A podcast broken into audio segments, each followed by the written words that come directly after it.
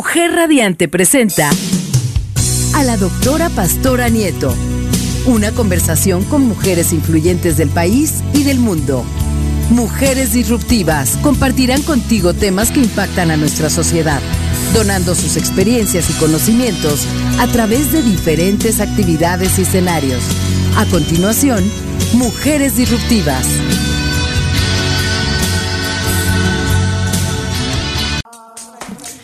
Muy buenos días, bienvenidos a eh, Mujeres Disruptivas. Estamos aquí en, Mujer Radiante. Les invitamos a que nos sigan desde ahora mismo. El programa está muy, muy interesante. Escúchenos a través de soymujerradiante.com. Bienvenidas, queridas amigas. Ya son invitadas eh, constantemente a hablar sobre esas mujeres ignoradas por la historia, ¿no? Pues el día de hoy vamos a hablar de un tema que está muy ad hoc con el mes de junio y eh, bueno, eh, está con nosotros Emma Arriaga, Rocío Beltrán, bienvenidas. Buenos días, ya buenos saben días. ustedes, eh, nuestro público, que siempre invitamos a mujeres inteligentes, eh, a mujeres que son incluyentes, divergentes y mujeres que transforman, ¿no? Eh, hoy no es la excepción.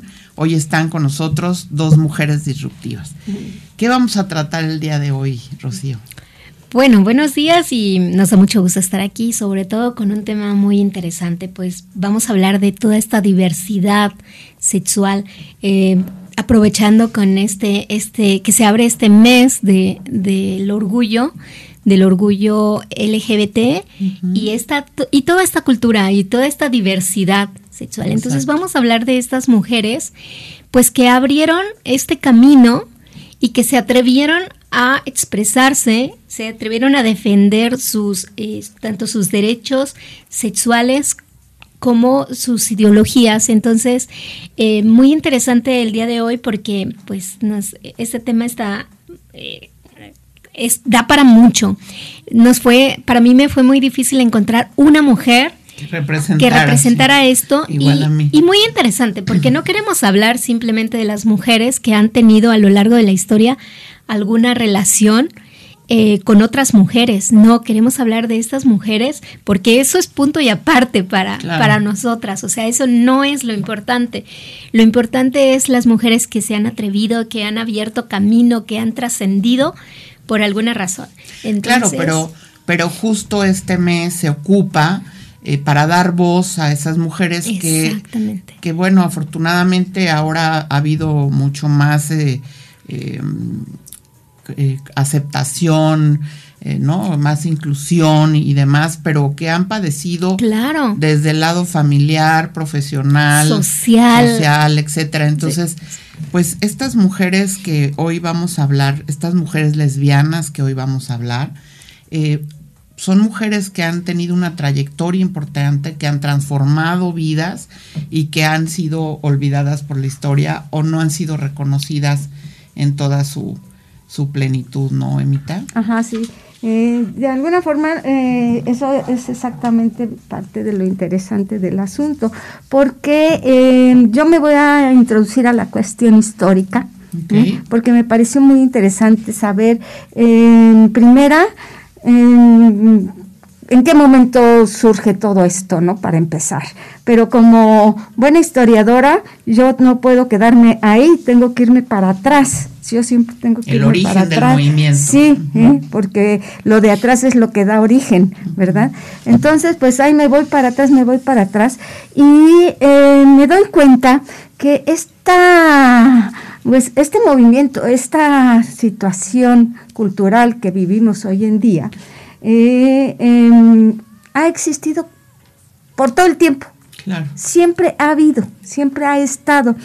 Eh, lo- la situación que ha pasado es que en diferentes, o sea, se ha tenido una forma diferente de conceptuarla, una forma diferente de verla. ¿Eh? Entonces dijéramos que en tiempos muy antiguos, desde la época del Paleolítico, pudiéramos decir, ¿eh? Eh, ya existían lo que pudiéramos decir, este, Hallazgos. Mm, sí, sí, sí. Hay sacerdotisas, ¿eh? principalmente en esas épocas se fueron con el aspecto de lo religioso, fíjate. Mm. ¿Eh? curioso. Que, curioso, pero además interesantísimo, porque la religión es la que, la que marca, la que te lleva, la que te da. ¿Verdad? ¿Eh? Y, la que... La que permite. La que permite y la que revoluciona en un momento dado. Entonces, que esto se haya presentado en tiempos tan antiguos como el Paleolítico, imagínate de qué tiempo estamos hablando, ¿eh? en donde se han encontrado figuras femeninas, pero, este, mm, dijéramos, trans. Con ¿eh? rasgos masculinos. Con rasgos masculinos. ¿Eh? Entonces, desde ahí estamos viendo que esta situación no es nueva en nuestra cultura, porque de pronto pensamos, pues de pronto apareció. No, no, es, siempre ha existido. Lo que pasa es que en tiempos se ha tomado de una forma y en otros tiempos se ha tomado de otra forma. En unos tiempos, incluso aquí, como lo, lo estoy viendo en la época antigua, era este, una virtud una virtud que eh, entonces vemos esto en el Paleolítico, pero también lo vemos en Mesopotamia, lo vemos en la India, por ejemplo, los egipcios, los griegos. En los egipcios, por ejemplo, los egipcios tenemos a Hatshepsut, ¿eh? que se considera la, única faraona. pero resulta que eh, ahí que tanto realmente fue nada más el espíritu por la gobernación, o realmente fue una, una mujer que se quiso vestir de hombre porque se quería sentir hombre, porque tenía la fuerza y la energía masculina. Entonces es, ahí, ahí queda un tanto eso, ¿no? Pero además tenían figuras de, deíficas ¿eh? representando hombre-mujer. Eh, por ejemplo, en la cultura griega, Ajá. En la cultura griega, sí, porque no se oye bien. ¿eh? En la cultura griega tenemos este el fenómeno de la hermafrodita. Claro, sí. ¿Verdad? Entonces, eh, y no era, no era acusada, no era marcada, no, al contrario, ¿eh? entre los griegos el hecho de poder tener los dos sexos. Sí, era como una distinción, ¿no? Eh, sí, y además, además te, te permitía tener toda una fuerza porque tenía la fuerza de las dos energías. Fíjate que eso es una de las cosas, por ejemplo, que se le ha acusado a Alejandro, Alejandro Magno. ¿eh? Eh, como es mi cuate, yo le hablo de tú. ¿Eh? este, que dicen, ah, no, es que era, era homosexual. No, es que era otro concepto de ver la, la, situación. Entonces, ellos tenían esta manera de compartir de, de, de, de, estar dentro de un sexo y del otro, ¿eh? este, porque su ideología era esa, que adquirían la energía de los dos sexos. Y más que la energía era el conocimiento, porque Además, eh, así había como un protocolo para tener este tipo de relaciones. Para empezar, el concepto de homosexualidad no existía en ese momento. Entonces, sí había como un protocolo que que tenías que seguir y que era como el hombre adulto, el mayor tomaba en sus manos a un, a un joven menor, pero para enseñarle, ¿sí? No como algo era promiscuo, no, era como, de eso. lo tomaba en sus manos como para enseñarle para y se hacía como en completa privacidad, o sea, también hacerlo o estar eh, compartir esto en lugares públicos pues no estaba permitido, pero sí en la intimidad y era para eh, difundir el conocimiento, por, como un amor al conocimiento. Entonces, trasladar la idea era totalmente diferente a lo que ahora la tenemos.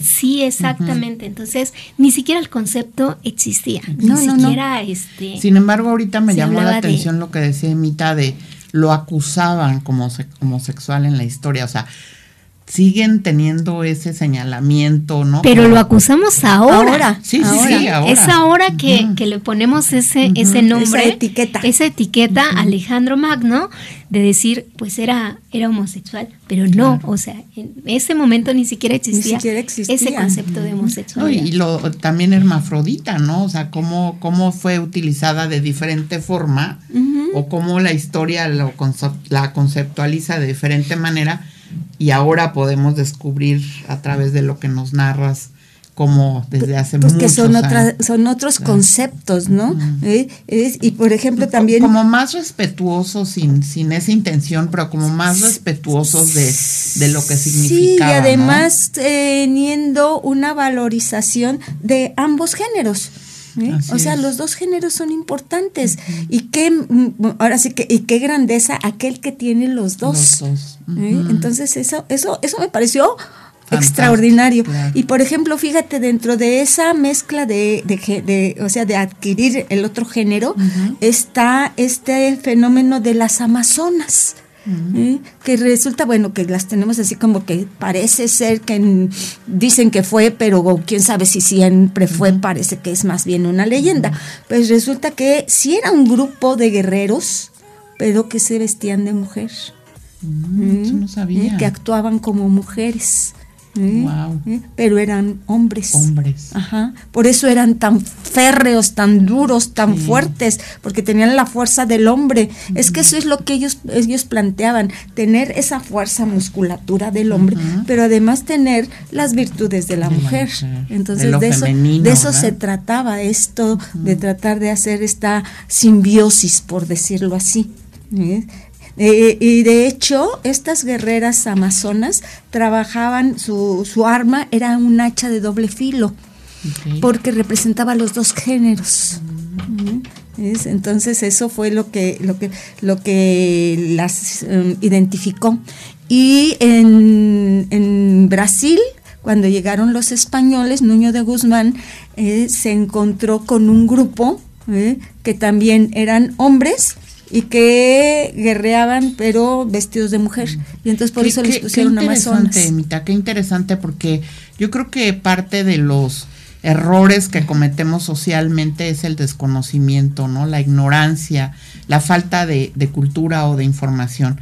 Pues vamos a un corte y regresamos a seguir platicando sobre este origen de, de este movimiento, pero no solamente el movimiento, sino desde dónde parte, cómo está detectado por la historia y cómo eh, impacta actualmente, ¿no? En, este movimiento LGBT. Sí, sí, Vamos sí. a un corte y regresamos. Ujú. Ok, bueno.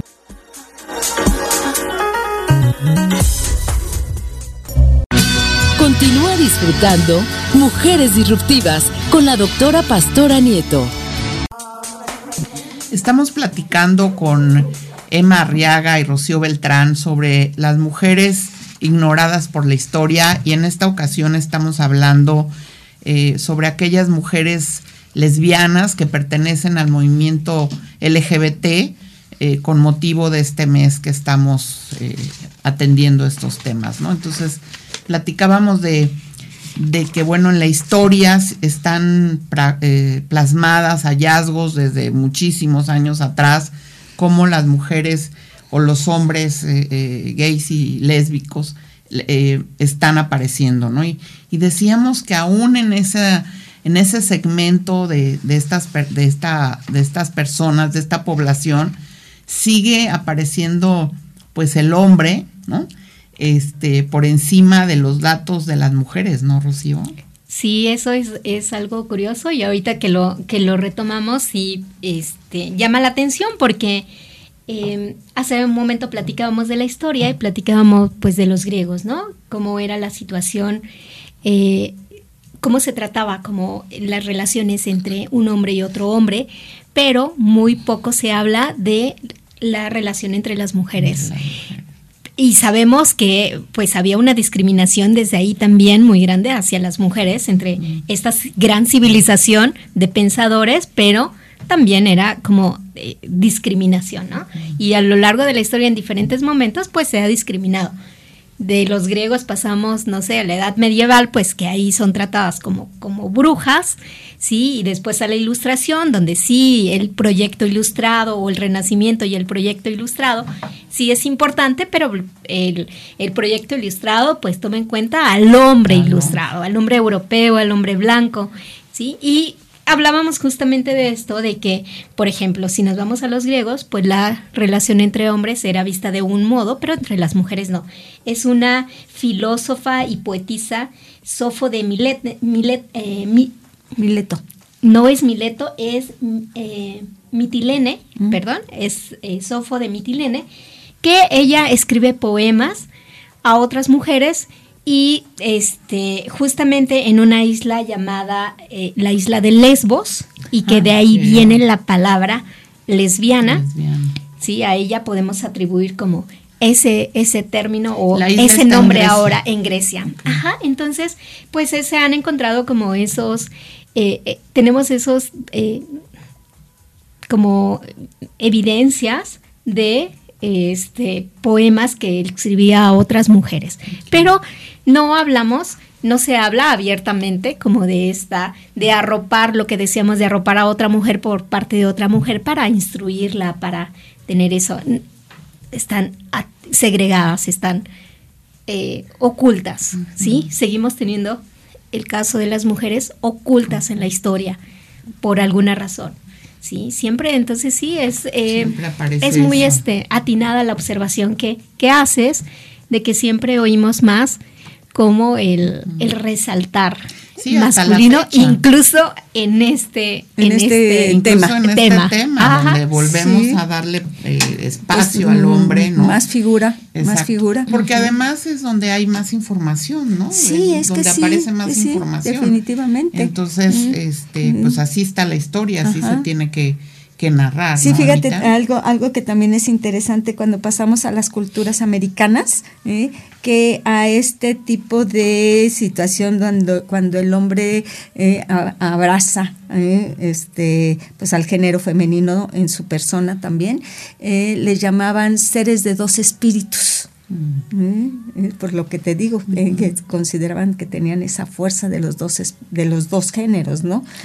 y eran, eran adorados. De ahí muchos eran sacerdotes, eran hechiceros, eran los guías del pueblo, porque pues estaban considerados como seres muy especiales, ¿verdad? Pero y lo vemos ahora recientemente con estos de que estamos hablando ahorita de de Oaxaca, ¿no? que, que, esas culturas indígenas siguen teniendo ese respeto por esa simbiosis. Sí, que lo consideran algo especial. espiritual. como, sí, sí. ¿Cómo se llama ese grupo? Eh, Mishe. Mishe. Grupo Mishe. Ajá, sí. Que fue muy interesante porque es un grupo que a pesar de esta eh, fusión que se hace entre nuestras culturas originarias y el encuentro con, con, el nuevo mundo, con la cultura, sobre todo con la religión, pues ellos se mantienen como eh, estoicos, como muy fuertes, defendiendo y fusionando solamente lo que ellos, lo que ellos consideran y son como un poco líderes espirituales, porque son, son muy escuchados en su, ¿no? Sí, sí, sí, te digo, precisamente ahí es en donde me llevó a este punto que estaba yo apuntando aquí, eso de que los consideraban como seres de dos espíritus, ¿eh? y por eso eh, pues están llevados a, a una especie de, de divinidad prácticamente. Y sobre todo que nuestras culturas, en estas culturas prehispánicas en diferentes, diferentes países, se ve como un poco más la, la igualdad, como esta dualidad, pero más, más igual. La fuerza del hombre y la fuerza de la mujer están como, como iguales, tenían tareas iguales, excepto en una cosa, en la guerra, porque eran los hombres los que iban a la guerra.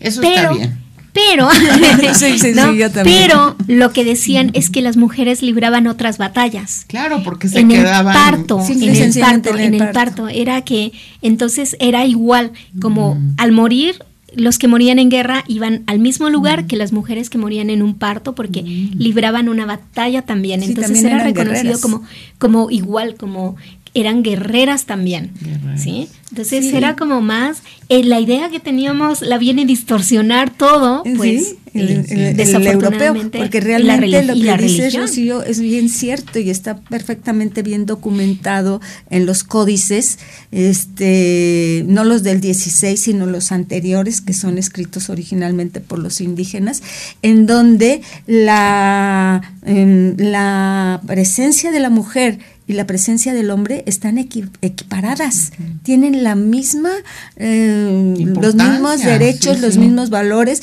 La mujer, por ejemplo, tenía la posibilidad de denunciar a un hombre ¿eh? y era escuchada. ¿eh? Y, y, lo peor que le podía pasar a un hombre era que la mujer lo denunciara por, por flojo. Era lo peor que le podía pasar. Y era escuchada. Lo más interesante es que era escuchada. La mujer era em, recibía educación. Había escuela donde las mujeres se educaban. Pues cuando llegaron los españoles, cuando llegaron los españoles y no precisamente en el momento de Cortés, porque Cortés trató de conservar algo de esto, ¿no? Es después, Más adelante. Y ya en esa época prehispánica también en los códigos aparecen hallazgos y, y así nos podemos recorrer. Hablamos de China, que también en China es muy evidente, ¿no? Sí, sí, sí. Por ejemplo, ahí y fíjate, algo interesante que acabas de mencionar es que es efectivamente China. En China en principio se dio, uh, y que por cierto viene del, del, del fenómeno musulmán, Fíjate, esto es interesantísimo, que aparecían, esta, o sea, tienen un nombre un poco complicado, pero eran hombres que eran escogidos para que tuvieran eh, la, figura femenina, ¿eh? y en principio eran pues este personas especiales ¿eh? que iban a ser como los guías. Em, posteriormente esto llega a China y estas personas, como eran figuras femeninas, aunque eran hombres, pues eran permitidos en los harenes, en los arenes. Eh, pero enteros, completamente enteros. Pero a los chinos se les hizo que esto era demasiado peligroso y ahí es en donde empieza la castración. Los chinos son los que deciden que a estos hombres, para que puedan estar dentro del harem, hay que castrarlos. ¿Eh? y ahí aparece el, eunuco. ¿eh? Que el eunuco pues ya es otra cosa porque es una castración no voluntaria. No voluntaria, sin embargo, aceptada, porque para pertenecer a ese grupo, ¿no? Sí, eh, porque eh, posteriormente, ya cuando esto pues está tomando la fuerza ahí en China, pues resulta que hay un grupo de chicos que eran educados para llegar a ser eunucos. Pues más bien era forzada, ¿no? Era forzada porque... Sí, sí, yo siento que sí, definitivamente era forzada, pero, pero para pertenecer a, algo, ¿no? Porque de alguna forma el eunuco era una figura importante dentro del palacio. Que tenía privilegios. Tenía privilegios, pues, tenía el privilegio de gobernar a las mujeres, pues simple y sencillamente nada más con eso, ¿no? A todas las mujeres del, del sultán del... Pero finalmente ya vuelve a aparecer ahí esa figura este, combinada, ¿no? Ajá. Eh, eh, Hombre-mujer, nuevamente. dos géneros, exacto y que la historia los va guiando hacia otros roles y otros papeles y así a lo largo de, nuestra historia, ¿no? Sí, de tal forma que vamos viendo que hay documentación muy antigua en donde nos van hablando de diferentes formas en las cuales será llevada esta, este, este formato, ¿no? Entonces podríamos decir, ahora sí que la, gran pregunta que podríamos poner sobre la mesa es ¿y en qué momento se transformó? ¿En qué momento fue cambiando? Eh, Rocío, tú mencionaste ya algo de la Edad Media. Efectivamente, el cristianismo empieza a cuando, estas, cuando la religión se convierte en monoteísta, es cuando empieza a cambiar como toda esta esa concepción de ver de ver el mundo. Empiezan con estos este eh, con estos dogmas religiosos donde está totalmente eh, no permitido porque la única la única idea de una relación tendría que ser la procreación.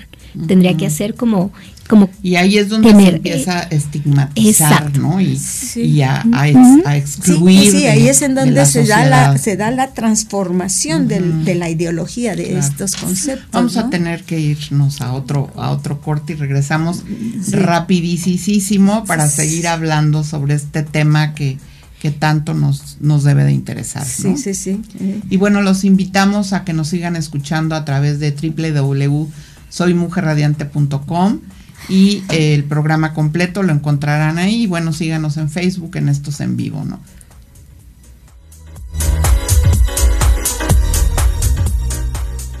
Continúa disfrutando Mujeres Disruptivas con la doctora Pastora Nieto. Pues estamos aquí en Mujeres Disruptivas hablando sobre estas mujeres que fueron ignoradas por la historia, pero que formaron parte de lo que ahora se ha convertido en un movimiento LGBT, ¿no? Y, platicábamos ahorita de, de, dos mujeres muy significativas en la historia, como Sor Juana. Sor Juana, Sor Juana, sí, este, la gran poetisa, la, musa de México, ¿eh? que como te comentaba, eh, pues se le acusa de este, una relación lésbica se le acusa, digo, porque eh, pues de alguna manera, más bien se le señala, exactamente, ¿verdad? Este, eh, pues porque sí tuvo una, una relación cercana con la con la virreina. ¿eh? Y le escribe poemas Muy, muy románticos, muy eh, pasionales, pasionales, sensuales. Entonces, por que eso. los mantuvo escondidos todo el tiempo. Exactamente. Sí, porque ella sabía perfectamente que en el momento en que alguna de las religiosas o alguna otra persona externa viera eso, pues ella iba a ser eh, terriblemente acusada, ¿no? Y pues mm, acusada al grado de que podía ser llevada hasta la hoguera, porque existía la Inquisición. ¿eh? Y en la época de Sor Juana la Inquisición está muy fuerte, aunque en México la Inquisición no fue tan agresiva como en España porque realmente pero finalmente a ella le afecta pero había, y se mantiene escondida y se mantiene escondida y de todas formas las quemaban también aquí aquí en México igual las torturaban. También a pesar de que tuvo logros importantes sí y, que pudiéramos decir que Francia le debe a Sor Juana eh, digo a, Juana de Arco eh, este una liberación eh, porque llegaron los la queman por bruja la queman por bruja porque pues ella por, por artes de la brujería logró la libertad de Francia. sí, ¿no? Y, ahora cómo se comporta en nuestros tiempos esto? ¿Cómo inicia aquí en nuestro país ese movimiento? Y bueno, mira, yo no tengo el dato porque ahí no llegó. Pero tengo el dato. Yo sé de, Nancy Cárdenas, ¿no? Ah, que fue, Nancy Cárdenas fue la primera que, pues que salió del closet públicamente, ¿no? y que, y que se le permitió hacerlo por toda su preparación, o sea, era una gente muy preparada, era docente de la UNAM, ¿no? Este, graduada por, por universidades europeas y, y tenía como voz y voto y esa calidad moral para enfrentarse a ello y públicamente en el noticiero de Jacobo Saludowski dijo, pues soy lesbiana, ¿no? Y, a mucha honra. Y a mucha honra, exactamente. Pues sí, pero fíjate que yo pienso que esta actuación o esta, esta declaración y esta manera de expresarse de Nancy tiene que ver con el antecedente, te digo, ¿eh? lo, que, lo que estaba pasando antes de ello. Y antes de esto, pues obviamente eh, explota realmente un movimiento en Estados Unidos Ahí es en donde realmente aparece ya este eh, colectivo. este colectivo, ¿eh? que eh, empieza, mm, fíjate qué interesante, empieza a razón de la del final de la Segunda Guerra Mundial. Como que llega la gente, los soldados de la Segunda Guerra Mundial llegan a Estados Unidos y pues este ya nada que perder hay que hablar de no hay nada más que hacer. No y algo muy importante los lugares que ellos tenían están ocupados por mujeres porque las ah, mujeres se, convierten, se convierten en la fuerza también en la fuerza económica ahí hay un dato también bien importante que, que, estás tocando Rocío porque efectivamente las mujeres se tuvieron que ir a las industrias a los trabajos masculinos porque los hombres se fueron a la guerra. Y curiosamente entonces ellas se tenían que vestir como hombres y ahí aparece prácticamente el traje sastre. Mm. Eh, las mujeres agarraron los trajes de los hombres y se los confeccionaron. Entonces no sé si te acuerdas que en la época de los 40, 50 el traje de la mujer era con unas sombreras muy grandotas porque eran sacos de hombre transformados para mujeres, ¿eh? porque ellas tenían que ocupar los puestos eh, ocupados por hombres. Pero cuando regresan los hombres entonces hay mucho, hay todo un fenómeno, ¿no? En primera, pues sus puestos están ocupados por mujeres, que mujeres que ya pues ya se posicionaron después de, cinco o seis años de estar trabajando ahí, pues ya no los quieren dejar, ya les gustó la cosa de trabajar y todo esto, ¿no? Entonces muchos de ellos se quedaron afuera, afuera. ¿eh? Eh, además que es este un fenómeno que se ve que pues cuando están las guerras, las pasiones humanas se van hasta lo más alto y que probablemente en los ejércitos se diera esta situación, tal vez por esta tradición antigua del guerrero que toma los dos espíritus y que va a tener más fuerza. O el mismo aislamiento que, que tenían También el hacinamiento entre puros hombres, ¿no? ¿Eh? Entonces esto probablemente mm, sea la parte de, o sea, los textos no lo tocan donde como ya sale su verdadera sexualidad, su... Sí, se, se, dieron cuenta que se sentían más a gusto con esta nueva forma de, de, relacionarse y de ver la vida, ¿no? Entonces cuando llegan a Estados Unidos se empiezan a abrir eh, lugares específicos para ellos, para donde empiezan a a ir a beber, a tomar, etcétera, ¿no? Eh, eh, que curiosamente estos lugares los toma la mafia. No, hombre, todo está, todo está coludido por ahí. Los toma la mafia y los administra la mafia, pero que curiosamente también la mafia dice, aquí vamos a permitir la homosexualidad, los trans, esto, aquello, lo demás, allá todas esas este, variantes, pero no la prostitución. Eso es algo que es interesantísimo, porque la mafia italiana nunca estuvo a favor de la prostitución. ¿Eh? Sí, del alcoholismo. El alcohol sí, por supuesto. ¿eh? Era su negocio. Y es más, es más, a estos, a estos este, parroquianos, pudiéramos llamarlos así, de estos lugares específicos para la gente de su, de su grey, ¿eh? este, pues les vendían el alcohol a altos precios, pero aguado. o sea que era de muy mala calidad. Eh, eh, y esto era como algo permitido, algo que se fue dando y algo que se permitía. Y de hecho también empezó, em, empezó a darse que eh, de pronto aparecen algunas leyes en Estados Unidos en donde ellos podían estar allá pero de alguna manera eran lugares especiales para ellos, eh, pero era como ahí, tú allá. pero cuando salían a la sociedad no era permitido eso e incluso en muchas ocasiones eran sancionados. ¿eh? eran corridos de los puestos de trabajo. En excluidos de ese grupo, ¿no? Sí, sí, sí. O sea, no, no se les permitía que eh, fuera de, su, fuera de su grupo ¿eh? se vieran como, como lo que eran realmente. Entonces eran corridos de las, de las empresas o de los trabajos, si, si de alguna manera había sospecha. ¿eh? No, no, no, confirmación, si había sospecha de ello, y también en el ejército, por ejemplo, ¿eh? pues eran este, sancionados y muchos fueron muertos cuando los descubrían que tenían este, una relación gay.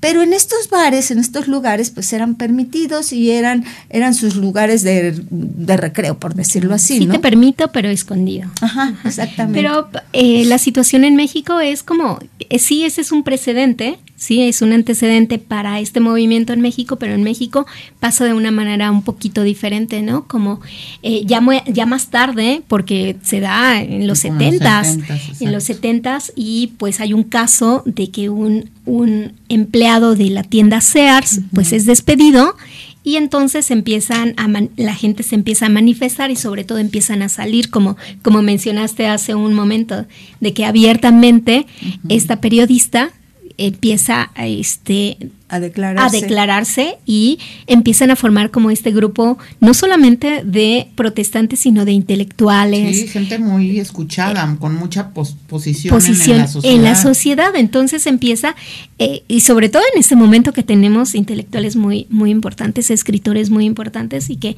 y que se da, se da sí, se forman colectivos, ¿no? Eh, aunque se dio muy tarde. Juan Rulfo. Elena, Elena Poniatowska. Entonces, aunque se da más tarde en México, pero sí es un, como diferente a la situación, por ejemplo, en Estados Unidos.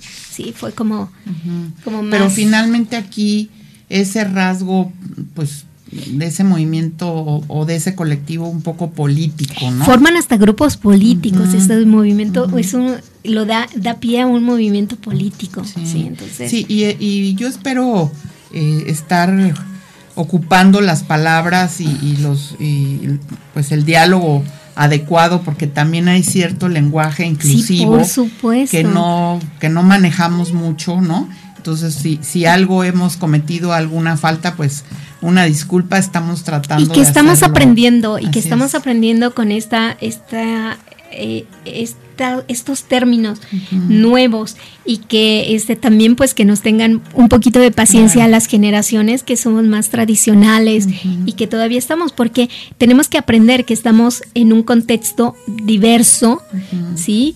cultural, socialmente eh, de identidad, identidad sexual, religiosa. Estamos en un, en un eh, contexto muy diverso y tenemos que aprender de esa diversidad. Entonces sí pedimos que este que nos tengan paciencia. Claro, y un poco de tolerancia también. Exactamente. Porque por, nos, por ejemplo, nosotros en la Universidad Internacional tenemos una red de jóvenes este, que, que atienden el tema de, de, de diversidad, de género, de inclusión, etcétera, justo para para hacer ese, ese movimiento. Por supuesto. Y, para entenderlo, para, entenderlo de alguna forma. Ahorita el lenguaje inclusivo nos está causando como algunas, algunas incomodidades, pero estamos aprendiendo, estamos en transición y sobre todo que nosotros en la Universidad Internacional estamos muy abiertos por muchos años hemos, hemos eh, atendido. No es algo nuevo para nosotros, no es algo nuevo. Nuestra universidad es como, siempre les digo que es una universidad diferente porque somos incluyentes en todos, los, sentidos. alumnos, maestros, directivos, este, comunidad, etcétera. Y, y mucho respeto a nuestros alumnos, a mis queridos alumnos y alumnas, les respeto muchísimo por atreverse, claro, por defender su libertad. Sí, entonces, claro. un aplauso para ellos. Sí, nuestro, nuestro reconocimiento y, pues también nuestro agradecimiento porque nos han enseñado, ¿no? A, ello. Vamos a ir a un último corte. Vamos a, tratar a ir cerrando el tema en, en, unos segundos regresamos. está, está muy, muy este, interesante. Síganos escuchando en www.soymujerradiante.com.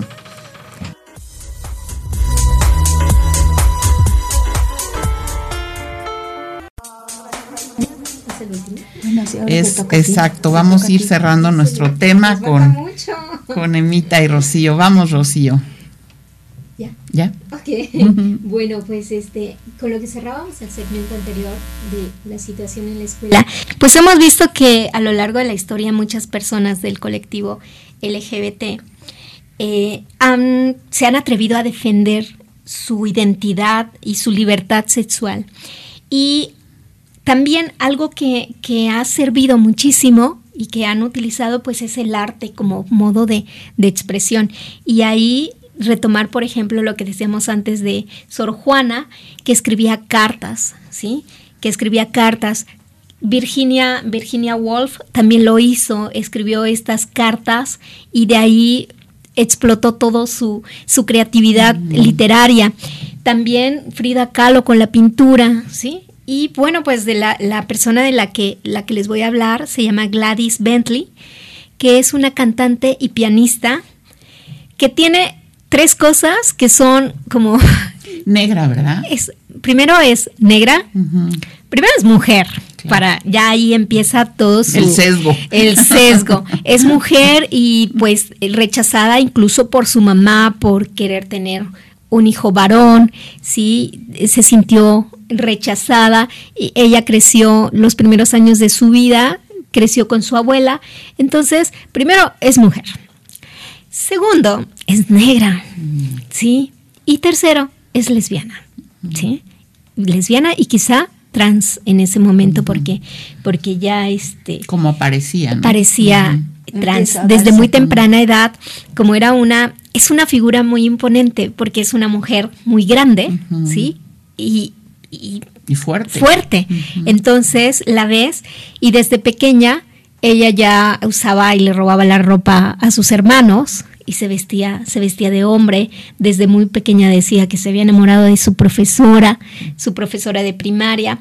Entonces esta niña crece, pues, este, en un ambiente o en un contexto donde, pues, no hay libertad, ¿sí? es un mundo de, eh, de represión y, de, y de represión.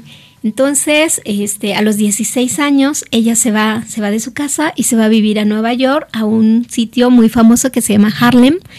Y ahí es donde, eh, relacionándolo con lo que mencionaba la maestra Emma, antes había bares de bares de este exclusivos para, exclusivos para personas con otras eh, preferencias. Entonces ahí empieza, empieza a cantar y empieza a ser muy aceptada también en estos lugares y empieza a cantar, empieza a darse a conocer.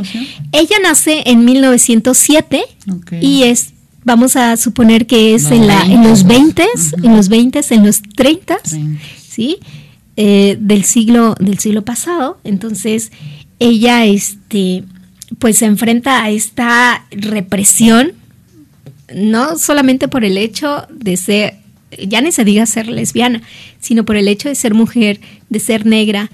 Y bueno, entonces ella va a Nueva York, se empieza a dar a conocer, es cantante, es pianista, empieza a tener relación con muchísimos este, eh, artistas, artistas de la época, actores, cantantes. Y bueno, pues tiene, tiene la inquietud de seguir eh, demostrando un poquito su, su, arte, ¿sí? Y quiere llevar su, eh, ella tenía como un, como un show, incluso, este, es como eh, esta, esta mujer que hace este espectáculo de, de queer, que es eh, ahí empieza como se empieza se empieza a utilizar este término. Wow, o sea, fue de las precursoras. Fue de las precursoras, entonces eh, quiere llevar su espectáculo a Broadway. Sabemos que Broadway pues es el escaparate de teatro más importante en Nueva York, pero por supuesto no se lo permiten. ¿Sí? No se lo permiten porque les parece que su espectáculo es un tanto eh, grotesco, y es un faltas con faltas a la moral y que por supuesto con la moral de la época, por supuesto ¿no? ¿no? se lo van a permitir.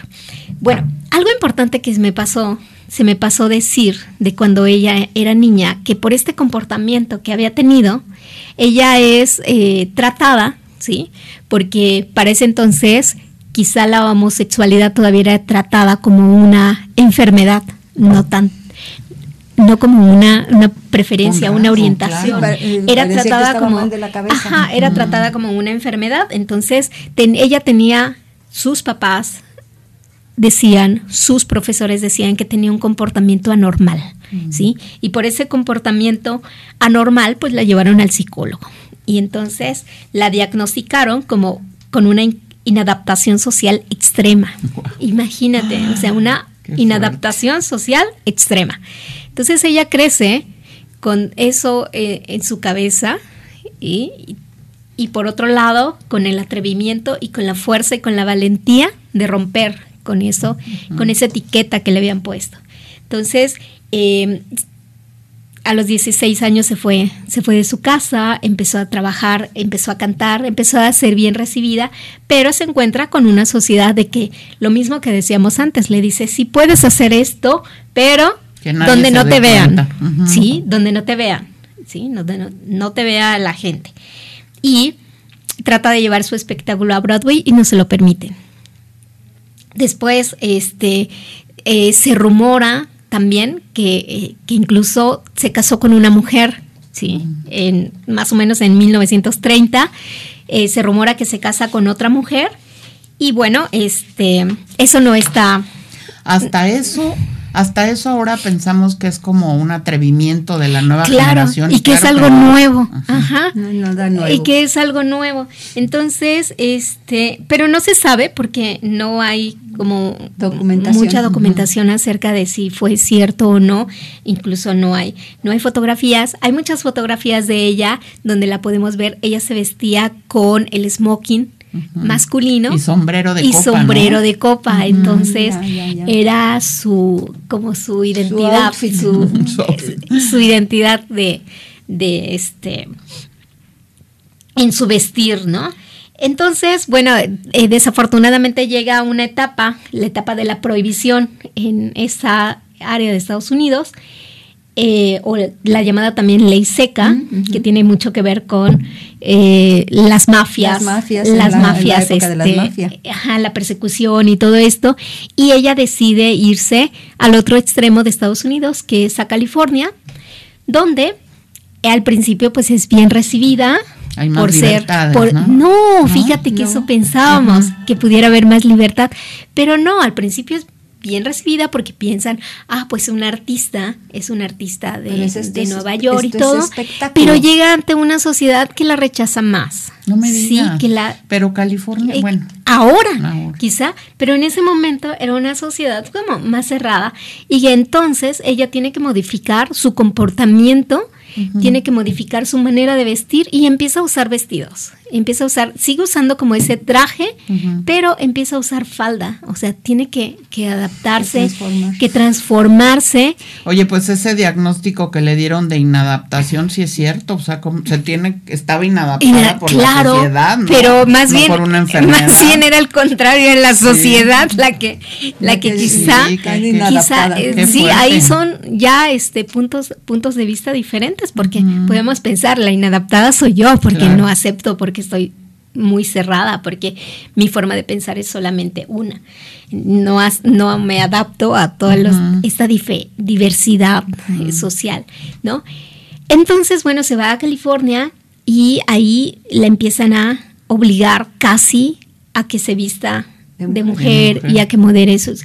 Incluso se tuvo que casar para eh, Uf, bajar, para bajar Qué como fuerte, estos ¿no? rumores, como estos comentarios, y se tuvo que casar.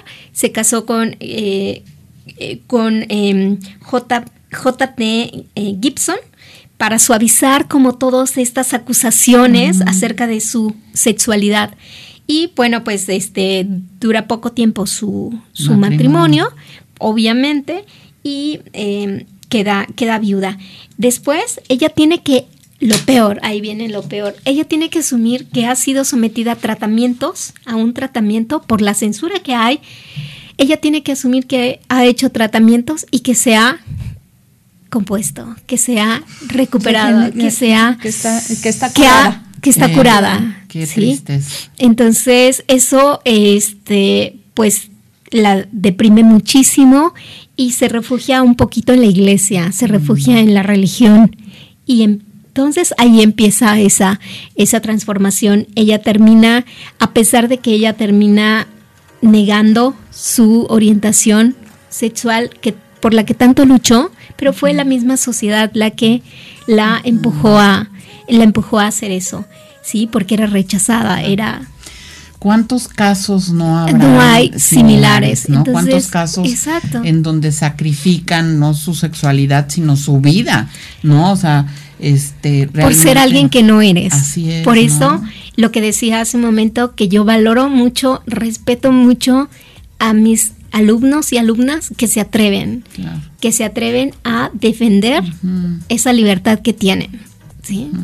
Sí, totalmente, totalmente, sí, sí, porque sí. y bueno, volvemos a, a pedirles esa comprensión, esa tolerancia hacia el manejo de esta información y ese lenguaje inclusivo, que como tú bien decías, Rocío, también Emita, pues vamos poco a poco Aprendiendo. aprendiendo, Sí, de ello, sí, ¿no? poco Entonces, a poco entendiendo y, y aceptando y respetando, ¿no? Porque yo creo e que incluyéndolos, ¿no? Porque sí, también formamos parte de esa parte, sociedad somos parte. en donde son usados esos grupos políticamente, bueno, hasta mercadológicamente, ¿no? Entonces, todo nuestro respeto No tendrían que estar luchando por derechos. Así es, somos iguales, ¿no? Entonces, todo nuestro reconocimiento a- hacia ese grupo, a esas mujeres que con fuerza y esos hombres eh, eh, con este movimiento LGBT y, y un apoyo total a- hacia ello, ¿no? Pues se termina nuestro programa. Muchas gracias Nos como faltó siempre. mucho que decir. Queda mucho. mucho, mucho que decir, pero creo que hemos sembrado ahí Sí. cierta información que espero que sea para el bien. Sí, esperamos que esto como eh, sensibilice un poquito a la gente de que pues realmente si yo tengo derechos, pues todos lo ten- todos Claro. lo tenemos, no tendrían por qué estar como defendiendo un derecho. Estigmatizando un derecho a personas que, piensan diferente o se comportan diferente a como yo pienso. de los que conocemos es gente súper preparada, educada, culta, este, etcétera, ¿no? no, o sea, ni siquiera se tendría que ser tema de, de, conversación. pues en esta ocasión lo fue. Muchas gracias. Nos vemos. Gracias a ti, Angélica. Gracias por invitarnos y por, considerarnos. es un honor. Muchas gracias. Fue un gusto estar con ustedes, recibirlos en nuestro programa de Mujeres Disruptivas y los esperamos el próximo jueves en punto de las 7 de la mañana con otra mujer disruptiva. Muchas gracias.